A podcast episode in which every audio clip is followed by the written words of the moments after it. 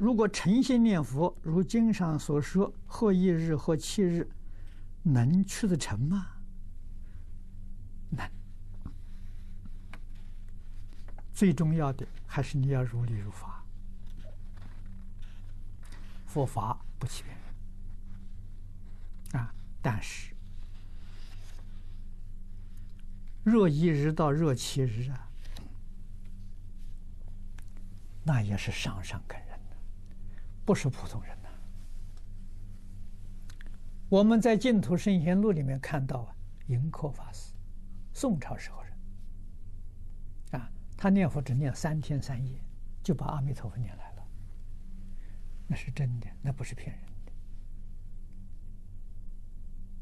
的。啊，他靠什么呢？真诚心。什么叫真诚心呢？没有一丝毫杂念。啊，你不妨试试看，你念一天，一天没有杂念。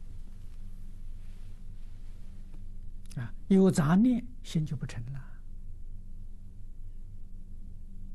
啊，曾国藩先生在《读书笔记》里头给陈下了个定义。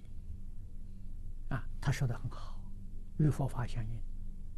啊，什么叫诚呢？叫一念不生谓之诚。这个标准太高了，这诚则灵啊！啊，你心里头没有杂念，只有阿弥陀佛，没有第二个念头。啊，那那就产生效果，啊，如果还有第二个杂念夹杂在里面，就把你的功夫破坏掉了。